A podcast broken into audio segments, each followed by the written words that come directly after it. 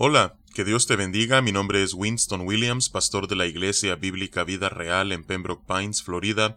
Bienvenidos a otro episodio de Vida Devocional, un ministerio de la Iglesia Bíblica Vida Real, cuya misión es sembrar la verdad de la palabra de Dios en los corazones de los hombres y cosechar vidas nuevas para el reino de Dios.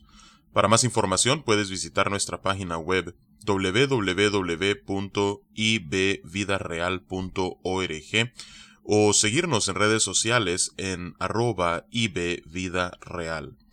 En este día estaremos meditando en el Salmo 135. Se desconoce el autor de este salmo, pero el título describe el mismo como hablando acerca de la grandeza del Señor y la vanidad de los ídolos. En ese sentido es un salmo muy parecido al Salmo 115 en que destaca la diferencia entre el Dios verdadero y los ídolos falsos de las naciones. Así es que este salmo comienza con una exhortación a la alabanza y luego procede a describir todas las razones por las cuales Dios es digno de alabanza. Evidentemente, las razones que este salmo nos da no son exhaustivas, pero son un buen ejemplar de esas miles de razones por las cuales nosotros debemos alabar a Dios. Así es que vamos a darle lectura a este salmo y nos iremos deteniendo en algunas partes para meditar en su contenido. Dice la palabra de Dios, Alabad el nombre de Jehová, alabadle, siervos de Jehová, los que estáis en la casa de Jehová, en los atrios de la casa de nuestro Dios, alabad a Jah, porque él es bueno, cantad salmos a su nombre, porque Él es benigno. Vamos a detenernos aquí.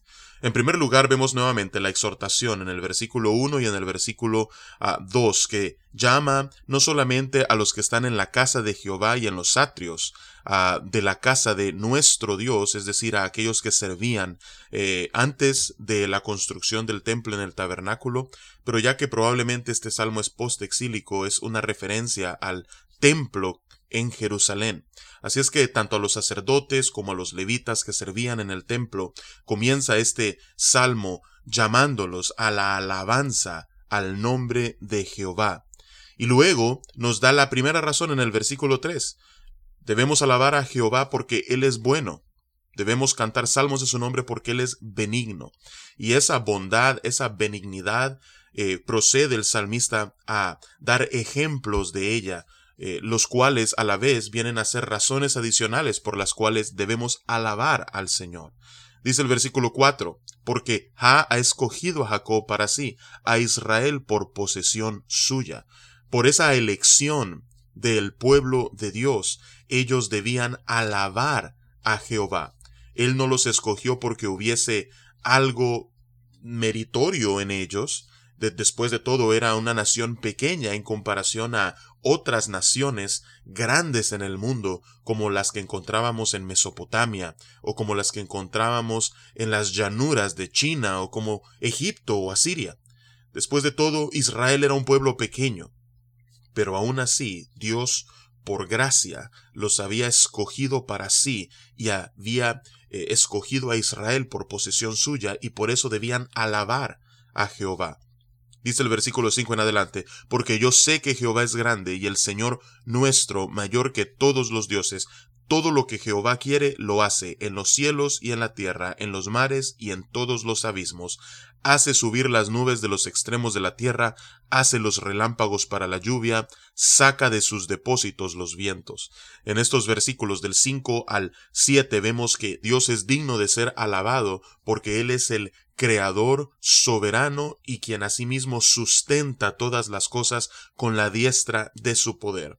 Por su gobierno regio y por ser el único que gobierna de manera absoluta y soberana, Él es digno de alabanza.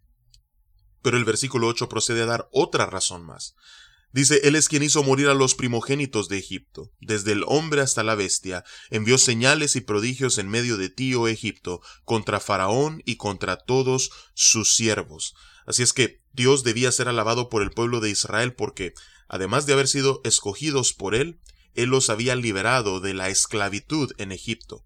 Pero no solamente eso, sino que durante su peregrinación a través del desierto, dice el versículo 10 en adelante, destruyó a muchas naciones y mató a reyes poderosos, a Seón, rey amorreo, a Og, rey de Basán, y a todos los reyes de Canaán. O sea que no solamente Dios derrotó a todos los enemigos de Israel, mientras peregrinaban en el desierto del Sinaí, sino que además una vez que entraron a la tierra de Canaán, Dios destruyó también a los reyes que allí habitaban.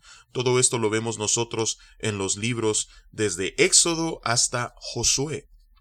Pero dice el versículo 12 que no solamente Dios destruyó a los reyes de Canaán, sino que dio la tierra de ellos en heredad, en heredad a Israel su pueblo. Dios le había hecho una promesa a Abraham, y era que sus descendientes habitarían la tierra de Canaán. Y aunque pasó mucho tiempo desde que Dios hizo la promesa hasta que se la cumplió, con todo Dios cumplió su promesa cuando el pueblo de Israel entró en la tierra prometida y Dios les permitió conquistarla y poseerla. Pero dice el versículo 3 en adelante, Oh Jehová, eterno es tu nombre, tu memoria, oh Jehová, de generación en generación, porque Jehová juzgará a su pueblo y se compadecerá de sus siervos.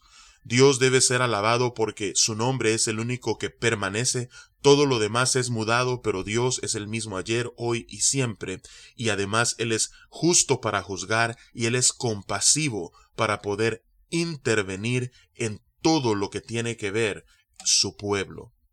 En comparación a los dioses falsos de las naciones, dice a partir del versículo 15 el Salmo 135, los ídolos de las naciones son plata y oro, obra de manos de hombres.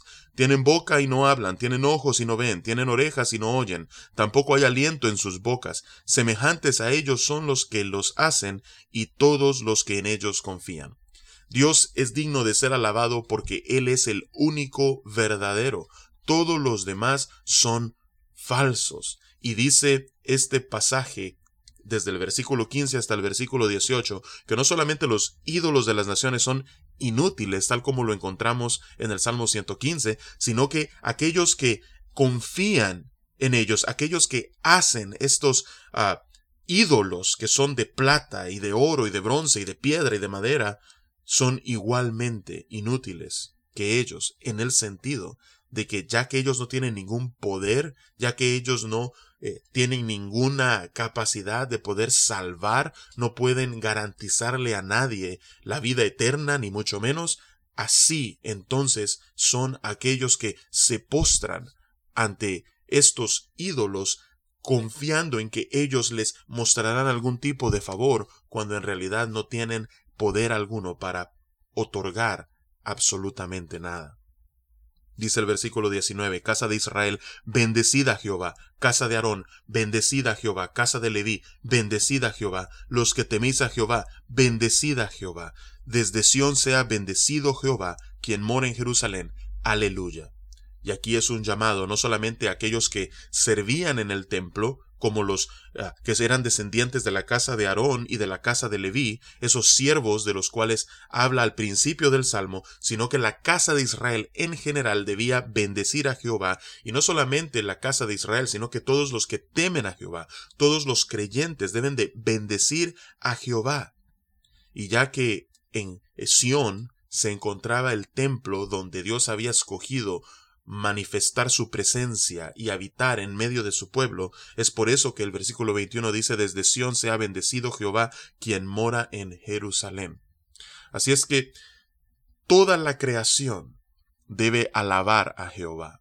Ciertamente su pueblo escogido, que ahora también incluye a la iglesia de Jesucristo, debemos alabar a Jehová, pero toda la creación, por cuanto Dios es soberano sobre toda ella debe alabar el nombre de Jehová.